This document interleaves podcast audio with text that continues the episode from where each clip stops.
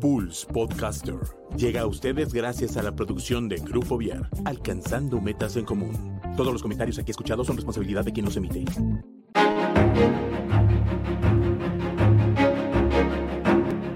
Esto es Zona de Arte. Hola, buenas tardes, ¿qué tal? Bienvenidos a Zona de Arte. El día de hoy nos encontramos con nada más y nada menos que con Carlos Mendoza, quien él es, bueno, fue bailarín de ballet y nos va a platicar un poco acerca de esto. Carlos, bienvenido, buenas tardes. Hola, ¿qué tal? Buenas tardes. Muchas gracias por la invitación. Pues muchas gracias por, por aceptar platicar con nosotros, por regalarnos unos minutos de tiempo. Con mucho gusto. Platícanos, ¿quién es Carlos Mendoza? Este, hay pues muchas cosas, pero bueno, respecto a esta parte del ballet, fue muy curioso como, como llegué ahí. Siempre me había gustado la danza y me llamaba mucho la atención, pero pues yo estudié matemáticas y realmente nunca me acerqué a esa parte de, eh, pues de, permitirme experimentar este, eh, pues esa disciplina artística. Fue hasta que estaba terminando la licenciatura en matemáticas que en una clase de idioma de francés conocí a un, amigo que él sí estaba eh, totalmente dedicado al ballet. De hecho, él sigue bailando en el, en el ballet de Jalisco. Y me dijo, pues, ¿por qué no pruebas una clase? Ven, no pasa nada. Y pues hasta eso que eh, nunca tuve como algo que siempre he tenido, es que nunca he tenido ningún eh, como prejuicio para permitirme experimentar a, algo, pues entonces ya fui, me animé y este, y, tomé una clase en la academia de, de, danza en la que él estaba tomando clases en ese momento, que es este, eh, el Centro Danza aquí en Guanajuato, que es con la maestra Mariela Mesina, italiana. Y pues ya, tomé mi primera clase y pues afortunadamente aquí en México, como no hay muchos hombres que quieran hacer ballet, pues te dan la bienvenida así inmediatamente y sí, lo que necesites. Y ya, pues, este, eh, me dijo la maestra que sí podía tomar clases, pero que pues tenía que empezar con, pues en, la, en la clase más básica, ¿no? Que era con las niñas de 5 a 7 años.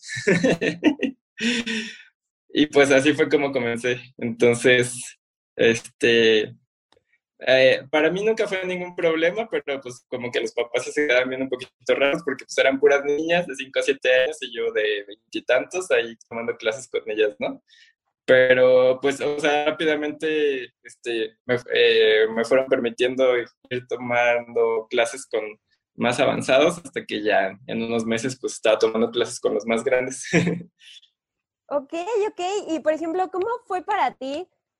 Bueno, algo, hay, hay, hay muchas cosas, ¿no? Que, que, me gustaría platicar contigo. Una de ellas es esta parte, sobre todo en el arte, cuando eh, en alguna otra licenciatura tú empiezas de 18, 19 años y estás súper chavo, ¿no?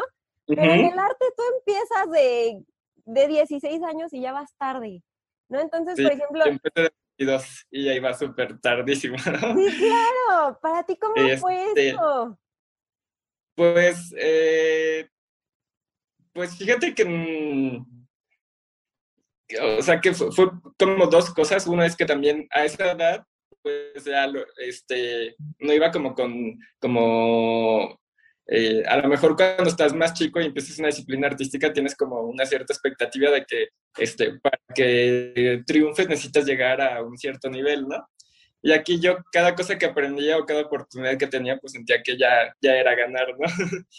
Y, este, y pues así estuve en esta academia, que la, verdad también eh, teníamos mucho la suerte aquí en Guanajuato de que esta maestra italiana, que era, era primera bailarina de, este, del Teatro San Carlo de Nápoles, se haya después asentado aquí en Guanajuato y, pues con un, un super nivel así de la escuela rusa nos diera clases. Y pues también esta otra parte que te digo, haciendo hombre te dan mucha facilidad, este, no te cobran clases o cosas así que, que ayudan mucho.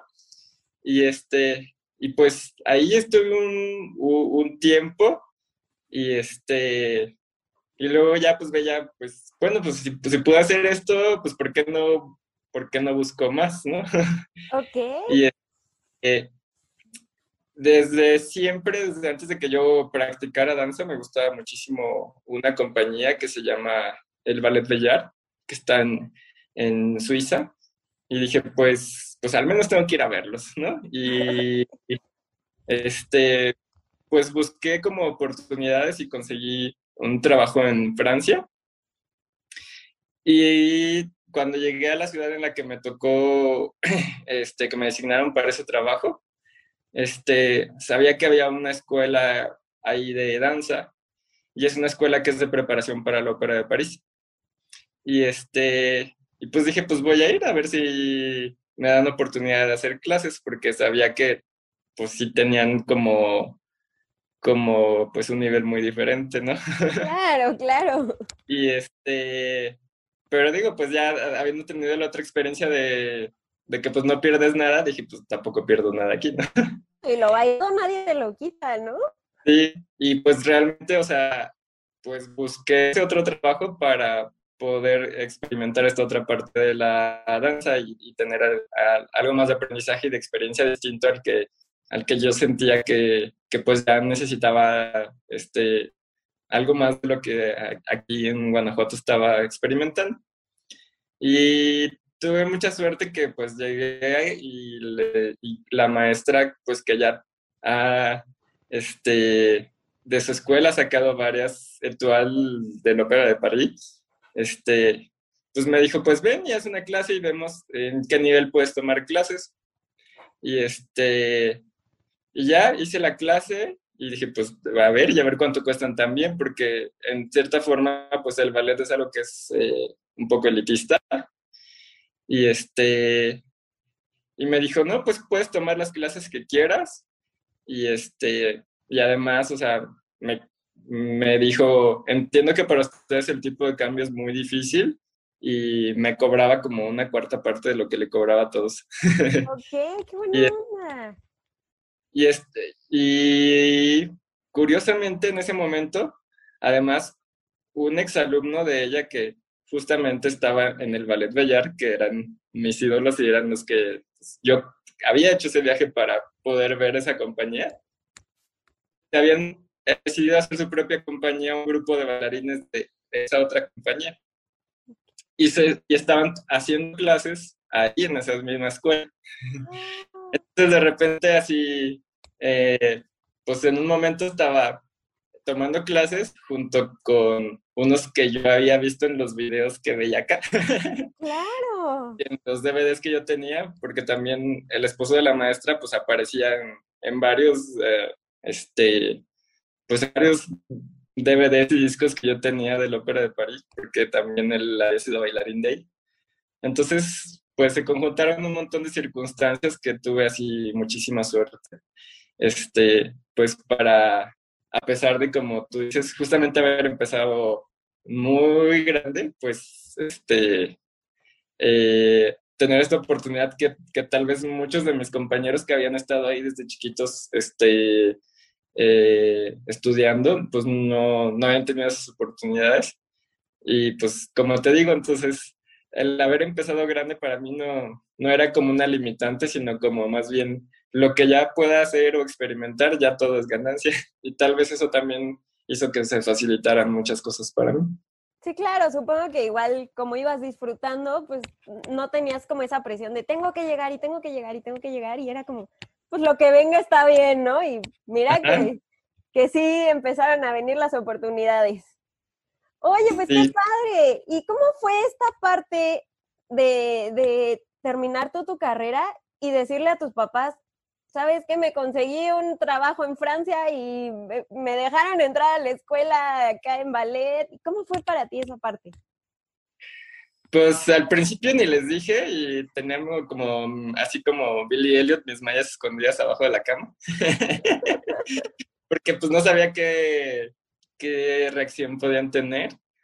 Pero por otro lado tampoco no me preocupaba tanto porque pues sabía que también pues esta parte del azar siempre le había gustado como a mi familia y este, y pues ya, o sea, hasta que en un momento les dije y, les dio mucho gusto que, pues eso, que como, como que me atreviera a hacer eso que, que, que me gustaba, así, este, pues por todo, ¿no? Por como los estereotipos que hay en, bueno, en México y en todos lados, como por ejemplo para, para entrar a esta parte de ballet, y pues ya así, habiendo terminado la licenciatura y todo, y no, siempre después les dio gusto y me apoyaron y todo, este, hasta eso que de mi familia, ¿no? Pues muchos otros amigos se me preguntaban, pero, ay, tanto que estudiaste como para que estés ahí, y yo, pues, o sea, sí, sí, es lo que me gusta las matemáticas, seguiré, y si no, pues, no, o sea, mientras ahorita, pues, tengo esta oportunidad y, disfrutar esa parte, pues, ahí le seguía. ya que venga después. Pues sí, ya, ya veremos después. Y ya, así estuve ya un tiempo y este y ya hasta que pues regresé acá a México estuve allá un año en esa escuela y este y justo en ese momento un, uno que ha sido mi compañero en, la escuela de acá en México este había había audicionado para el Cirque du Soleil hizo una este una suplencia y luego le dieron un contrato, pero desafortunadamente no le dieron la visa. O sea, con todo y el contrato que le extendía el Cirque du Soleil, no, no le dieron la visa. Y este, hizo una compañía que era de, de danza, teatro, así como muy alternativo. Y este, y pues ahí estuvimos un rato, como un par de años de arriba para abajo haciendo funcioncitas por todos lados, desde teatros hasta en la calle y todo. Ok, llevando el arte a todos los rincones de México. y platícanos, por ejemplo, de estando en Francia, como qué experiencias tuviste, si, si formaste algún, o sea, como parte de algún ballet, o si montaron alguna obra, ¿cómo fue? Pues ahí la verdad solo tuve la oportunidad de, de hacer clases. Este, cuando yo me tenía que regresar, iban a hacer como, como los, este, pues sí, las funciones que estaban montando, ya yo no tuve oportunidad ya de hacer, este, eh, o sea, de presentarme en algo, pero pues prácticamente fue hacer aprendizaje con, con gente que pues, eran como mis ídolos, ¿no? Sí, claro. Y eso pues ya era bastante para mí. No, pues yo creo que para todos. Oye, pues qué padre. Oye, platícanos también un poco cómo eran tus clases. O sea, nos comentaste que llevabas el método ruso. ¿Has probado algún otro método, por ejemplo, el cubano o algún otro? Mm, pues sí, para mí fue muy contrastante porque aquí en, en México, o sea, mi maestra era de la escuela rusa y son como, eh, en cierta forma, pues no sé, como muy estrictos, como, como, no sé, como si aprendieras a fuerza del dolor, ¿no? Eh, y, pues sí, o sea, te exigen demasiado, en cierta forma, este, te exigen tanto que yo creo que te insultan y, veo que insultan así al, a, pues sí, a sus alumnos y lo he visto en más videos así y creo que es como la forma en la que ellos aprendieron, ¿no? Y, y así se ha manejado en Rusia, ¿no? Y por el lado contrario, y era así como de siempre, cuídate del peso, te ves gordo, te ves en el escenario, te ves este, así, este, pues muchas cosas que son un poco fuertes, pero pues que pienso que ellos creen que es como para forjar el carácter, ¿no? Porque pues finalmente sí necesitas como esa parte para estar ahí bailando y y exponer tu cuerpo y exponerte eh, a ti frente a un público, ¿no? Pero a la hora que llegué a Francia, el método francés es completamente diferente. Okay. Allá es, este, sí es exigencia, pero es más el aliento que, que, que, la crítica, ¿no? Siempre es así, vamos si puedes, inténtalo otra vez, en lugar de que te dijeran, este, pues no sé, estás gordo, estás pasado de peso, te decían, siempre preocúpense por llevar una alimentación adecuada, hagan bien, no dejen de comer. Este, o sea, como, me imagino como la parte de, ay, de programación neurolingüística, ¿no? O sea, en lugar de lo, lo negativo, le dices lo positivo. Me imagino algo así, ¿no? Era totalmente refuerzo positivo, así, y este, y pues justamente para mí eso fue eh, eh, totalmente contrastante y si yo regresaba y platicaba que con mis compañeros y me decían, de verdad te hablaban así y todo, y yo, sí, o sea, y en lugar de que, uh, o sea, cara, por ejemplo, no te sale, ah, ya quítate, no te sale ese paso, o sea, ya, ¿no? y allá eran, ¿no? O sea, la maestra se acercaba conmigo así decía, no, vamos a hacerlo otra vez y otra vez, no te preocupes, sí, otra vez, otra vez, otra vez, y así, ¿no? En lugar de que dijera, no, no estás para esto, es, o sea, vamos a intentarlo, no pasa nada, ¿no? y era, pues sí, fue muy, muy, muy, muy contrastante por esa parte. Y también hay muchísima más, yo creo que por lo mismo, por la formación que tienen ahí en la Ópera de París, es que siempre están trayendo como, como coreógrafos de todo el mundo y no solamente de, de ballet clásico, clásico, ¿no? Que es como los rusos sí están mucho más estén nada más eh, cerrados a esa parte que es así el súper clásico.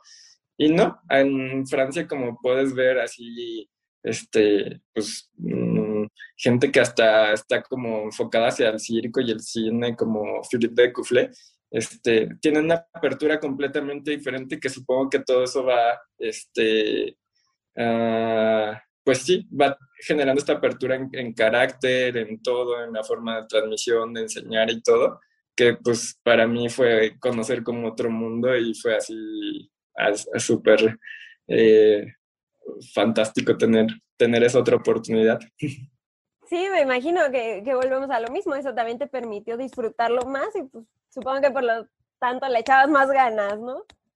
Sí, sí, sí, sí.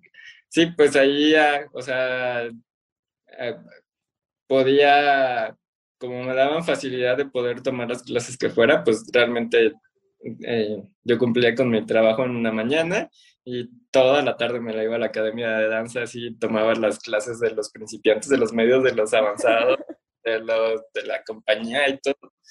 Y sí, este, pues ahí para, para aprender un poquito y sobre todo como toda esa parte de absorber y toda esa diferencia de los métodos y todo, que pues sí, era completamente diferente.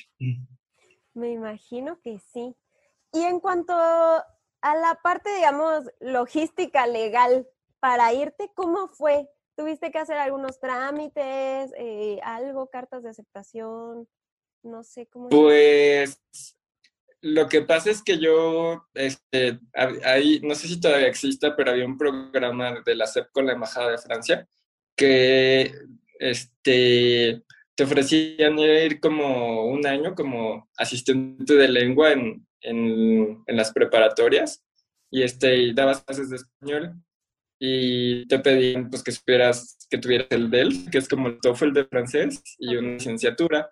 Y con eso ellos te expedían una visa de, de, trabajo y, y, te daban pues estaba súper padre porque trabajabas dos horas al día y, te pagaban como lo suficiente para que vivieras allá. O sea, no, no, hacía falta que, que, como todavía buscaras otro trabajo extra, con eso era suficiente. Ya me permite tener el tiempo para estar todo el demás tiempo en, en el ballet.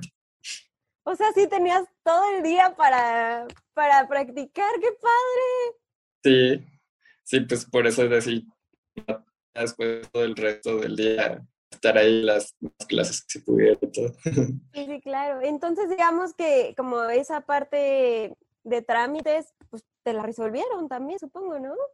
Sí, sí, por eso te comentaba, pues tuve mucha suerte en muchas cosas y, y, yo creo que, o sea, yo creo que es algo que a lo mejor, o sea, este, pues si algo yo les podría compartir de esta parte como de la danza es, o de esa parte que yo viví, es más que nada, pues si tienes ganas de, de hacer algo o de experimentar algo, pues ah, siempre hay alguna forma de hacerlos. Ah, muchas veces siempre nos estamos preocupando porque, y este, por el dinero, que porque te dejen entrar, que, que te permitan, que no sé qué.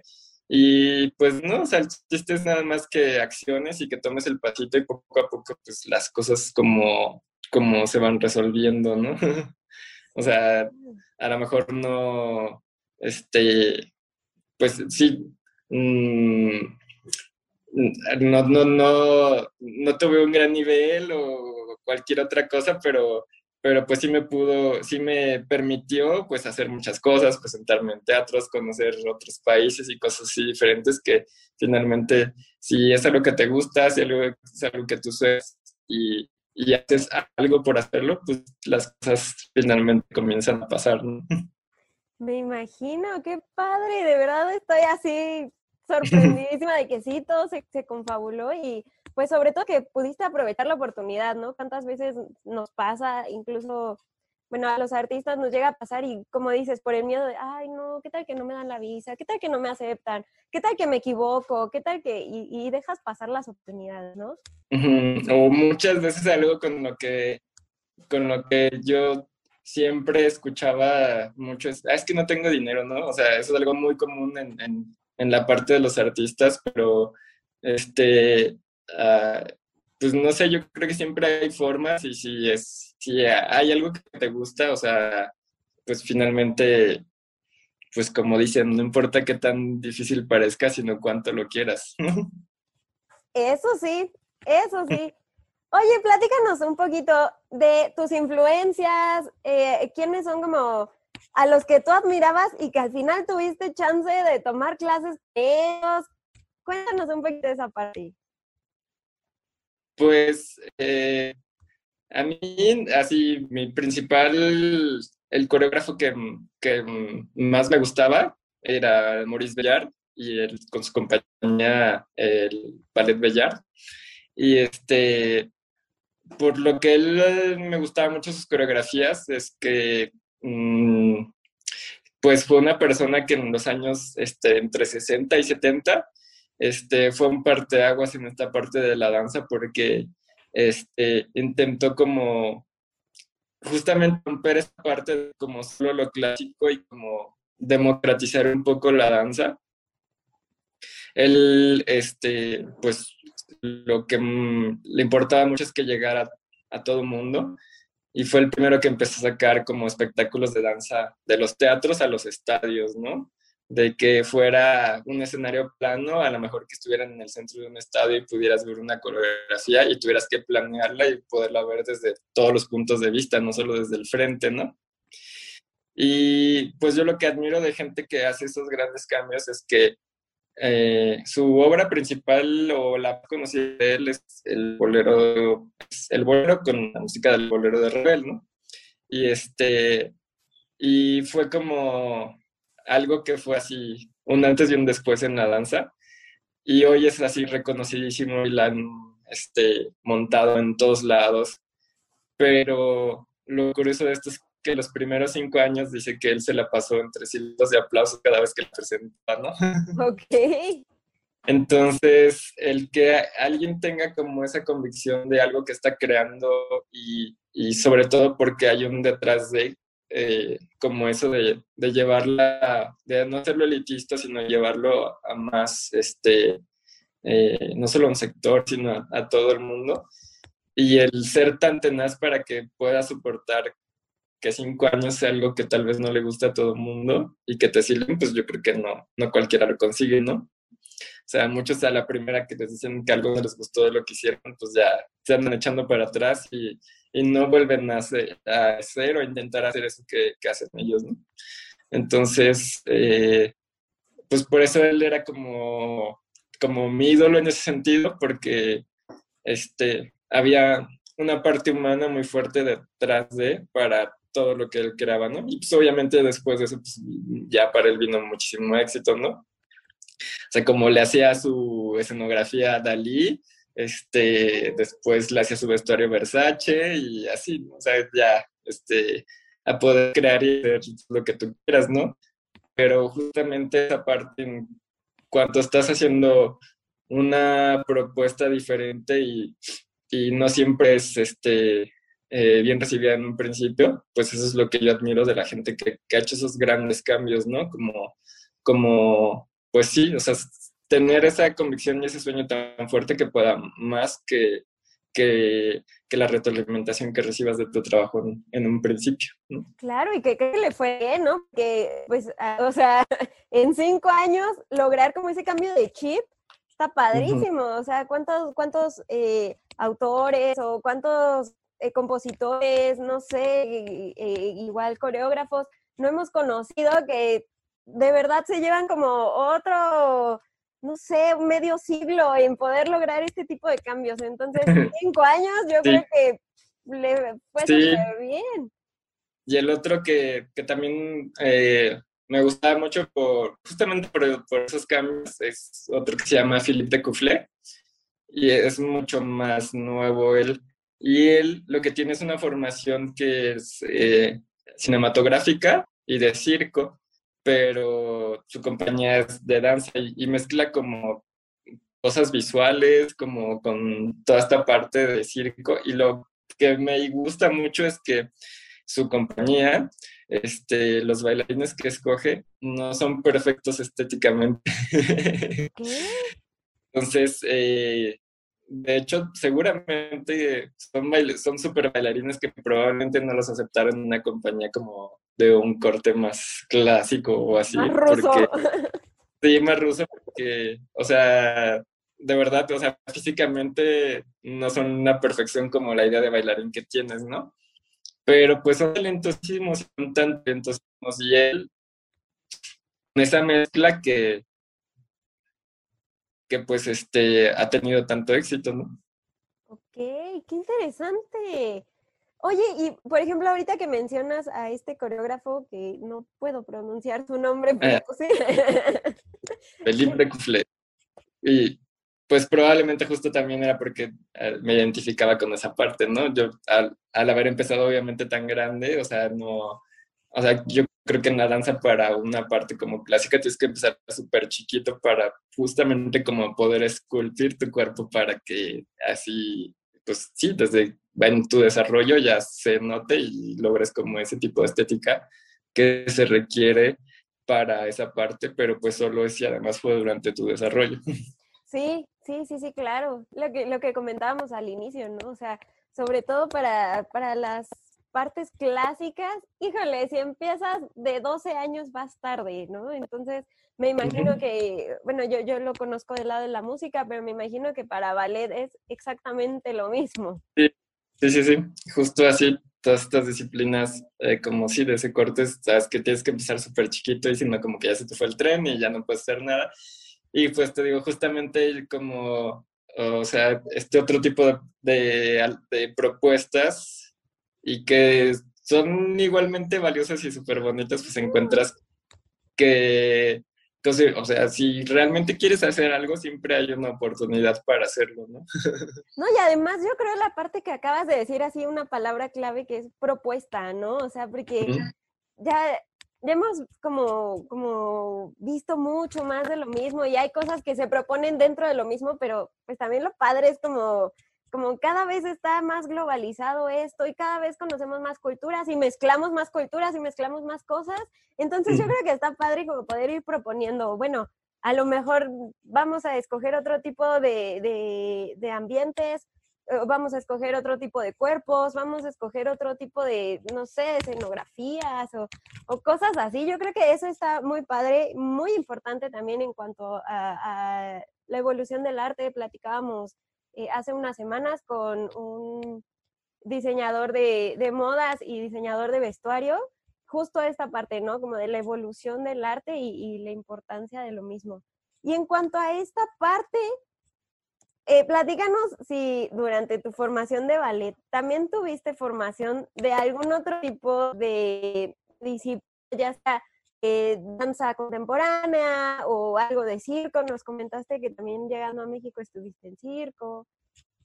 Sí, este, pues justo cuando, cuando este, me invitó a la compañía que estaba formando este amigo que te digo que este, eh, fue solista en el Cirque du Soleil. Este, sí, pues eh, estábamos también todo el día practicando, ¿no?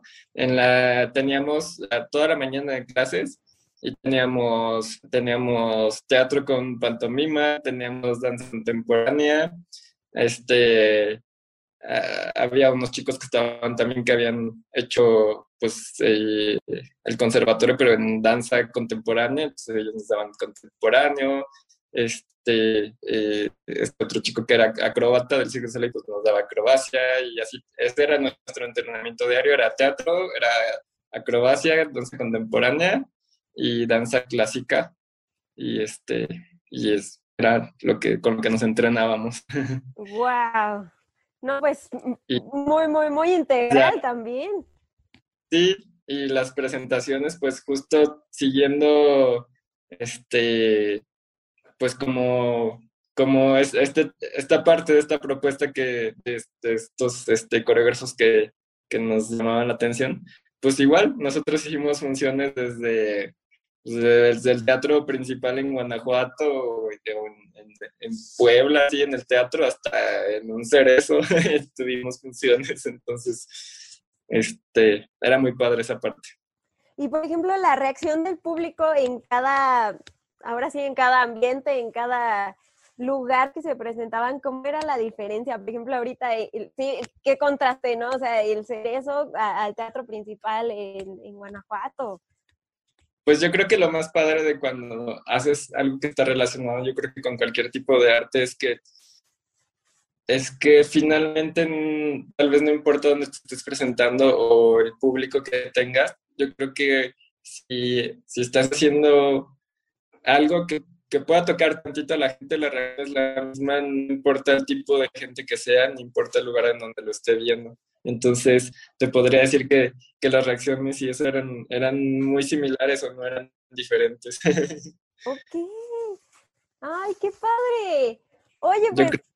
de lo más padre de, de pues sí, de, de algo de, del arte es que eh, finalmente es un, poquito universal. Claro, ¿no? Y la parte que, comentaste ahorita también, como la parte humana, ¿no? O sea, yo creo que también uno de los fines del arte es la trascendencia. Entonces, el que tú puedas tocar una vida, tú lo sabes, ¿no? A lo mejor alguien te vio bailar, un niño te vio bailar y dice, yo quiero ser como él, o yo me atrevo a hacer esto, o cosas así, ¿no? O a lo mejor alguien que está eh, en el cerezo dice, oye, pues, es interesante, algo que hacer, ¿no? Algo productivo. No sé, tú, tú no sabes cómo a dónde vas a llegar, pero yo creo que el fin del arte es esa. Sí, eso es, yo creo que de lo, de lo padre y satisfactorio que pues realmente no, este, eh, eso, no, no, sabes qué, qué, qué, qué, qué efecto pueda tener en la otra persona, en la persona que te está. Claro. Oye, y bueno, ya que te fuiste a Francia, ya que regresaste y estabas como en esta parte, ahorita nos comentaste que mientras estabas con, tu amigo en la compañía, eh, estaban eh, con unas clases. Platícanos, ustedes, ¿regresaste a buscar trabajo? ¿En qué trabajaste? ¿O nada más trabajabas en la compañía? ¿O cómo estaba eso? Este, mm, fue medio chistoso porque se supone que yo iba a empezar a hacer este, una maestría y uno de la parte de matemáticas. Ok. y, este, y pues además estaba con la compañía y también algo que siempre había sido mi hobby era tomar fotos y también otra de las cosas que estuve haciendo ahí en Francia pues era tomar muchas fotos. Y justamente también cuando regresé me invitaron a hacer una exposición de mis fotos y, este, y, de ahí un conocido mío que hacía eventos sociales me dijo que si no le hacía fotos para sus eventos y luego él mismo ahí me invitó a que hiciera fotos para una boda. y entre lo que empezaba el semestre de la maestría ya tenía un montón de trabajo como fotógrafo y llevo 13 años ya como fotógrafo. ok, y entonces matemáticas ya quedó en el olvido. Matemáticas quedó en el olvido y pues ya, este, danza igual. poco a poco me empezó a absorber más la foto y para mí eh, las dos cosas eran, este, mm, pues algo que me gustaba mucho. Entonces, no, no extrañé una con la otra. Ay, pues qué padre, ¿no? Además digo, creo que no te has alejado del lado del arte, así que entre arte y ciencias, pues va ganando el arte, ¿no? Sí. Oye, platícanos entonces ahora sí tu experiencia, ya que regresaste y te invitaron como a esta parte de la fotografía. ¿Qué pasó ahí? Porque ya no siguió la danza y dijiste, no, lo mío es la foto, porque además les platico que este señor hace trabajos de fotografía muy bonitos, o sea, de verdad hace cosas muy, muy padres. Después nos pasas como tus redes sociales para que puedan ver tu trabajo, pero cuéntanos un poco acerca de, de este cambio y cómo es que decidiste la fotografía? Mm, pues eh, estábamos ya con, con, la compañía de danza, eh, pues que era danza teatro, y este, y sí tenemos este, pues bastantes funciones y, presentaciones, pero pues sí había, o sea, tenía mucho más trabajo y también pues era mejor remunerado el de fotografía que pues ya, pues tuve que empezar a poner cosas en la balanza en esta parte de que, pues sí, ya no estaba tan chavo tampoco y tenía que empezar a ver algo que fuera como un poquito más, este, pues sólido para el desarrollo de ya de mi vida. Y como las dos cosas me gustaban mucho, pues dije, pues ya, ya está. Pues si, si, la foto me está, este, estoy teniendo más, eh, pues trabajo con ello, pues, pues ya está. Ok, y por ejemplo, lo que has aprendido de foto, todo lo que has desarrollado, ¿tuviste algún estudio o ha sido sobre la marcha? No, lo más chistoso de foto fue que fue eh, completamente, este, nunca he tomado ningún curso. ¿Cómo crees? Sí. O sea, ha sido súper empírico y todo. Esta sí. parte. Mira, esa no me la sabía. Oye, pues qué padre. Mira, ya casi se nos acaba el tiempo. La verdad es que yo estoy platicando súper a gusto, pero me gustaría hacerte dos últimas preguntas. Una es, ¿qué le dirías a los chicos o a los chavos? Porque fíjate que desde hace eh, algunos programas he tenido ganas de, platicar con alguien que haya empezado tarde y, y yo creo que ahorita está padrísimo ¿qué les dirías a los chavos de, a nosotros los chavos de veintitantos, que apenas están empezando o que tienen como el, es que yo quiero aprender a tocar o yo quiero aprender a bailar, pero pues no, o sea, ya, ya voy muy tarde. Yo, por ejemplo, en la licenciatura escuchaba muchísimo eso, ¿no? De, es que ya vas tarde, ya empezaste tarde. Y yo, pero si tenemos 18 años, ¿no? ¿Qué les dirías tú a esos chicos? Pues, o sea, como te comentaba hace rato, justamente si, si hay algo que tal vez yo les pudiera transmitir, este, es eso, que no se queden con las ganas de hacer nada, que no juzguen nada como, como correcto, como incorrecto, o sea, finalmente son ideas de alguien más y este, o sea, eso de una edad adecuada o no sé, final, pues el arte es de apreciación, ¿no? Entonces no puede haber nada definido y si tú tienes ganas de hacer algo, si te mueve cualquiera de las disciplinas, este, eh, dinero, edad, lugar, todos no son pretextos, ¿no? O sea, si buscas algún ejemplo de alguien que haya hecho algo porque empezó tarde, lo hay. Si buscas alguien que lo haya hecho sin dinero, lo hay. Si buscas alguien que haya hecho cualquier otra situación que a ti te parezca como adversa o complicada, pues eso, es más, lo, yo creo que lo más fácil que puedes hacer es buscar el ejemplo de alguien que haya hecho eso y eso te ayuda como justamente a refrendar esta parte de, bueno, si alguien pudo, ¿por qué yo no podría hacerlo, no? Y te aseguro que eh, cualquiera que sea tu pretexto por el cual no lo estés haciendo, hay algún ejemplo de alguien que lo hizo aún contra eso, ¿no? Entonces, pues justamente como hace rato les dije, no, pues no importa qué tan difícil parezca, sino realmente cuánto lo quieras. Y creo que cuando es algo de una disciplina artística, es algo que mueve así a tu cuerpecito y lo empuja, ¿no?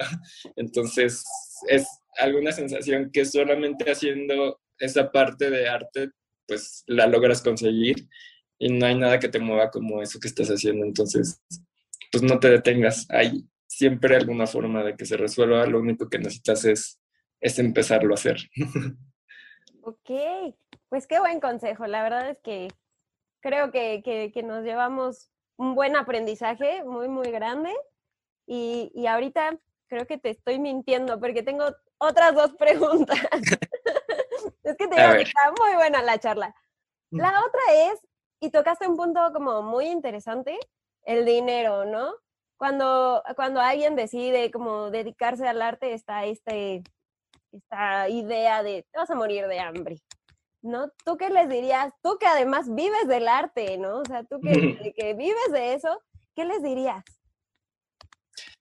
Pues es similar a lo que te dije hace rato con, con, el pretexto que te encuentres, ¿no? O sea, seguramente de la disciplina artística que sea la que a ti te esté moviendo o llamando, o sea, si buscas, hay alguien que está haciendo dinero con ello también, ¿no? No es una cosa que esté peleada con otra y yo creo que a veces hay muchísima gente tiene como esa creencia de que, pues dice, es que el dinero no es importante, pues bueno, si piensas así, pues no va a ser importante en tu vida y tampoco lo vas a tener ahí, ¿no?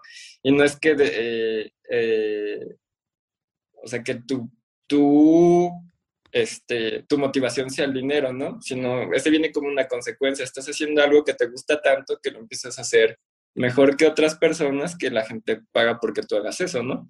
Entonces, es es justamente eso, es algo que te gusta tanto, que te mueve tanto, que lo empiezas a hacer mejor que otros, que entonces, pues, la remuneración viene como una consecuencia, ¿no?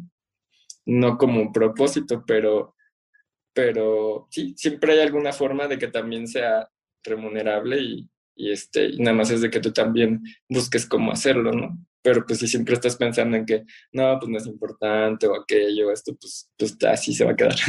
pues no va a ser importante. o sea, digamos que lo resumes como en la parte de hacerlo con pasión y hacerlo bien. Sí, y en consecuencia entonces después la remuneración viene, ¿no? Claro. también tú haces algo porque, por buscarla. Sí, claro, tampoco creo que venga del cielo, ¿no? O si alguien sabe cómo, pues que nos pase el tip. y ahora sí, la última pregunta, que creo que este tema no lo hemos como tocado mucho, pero es muy interesante.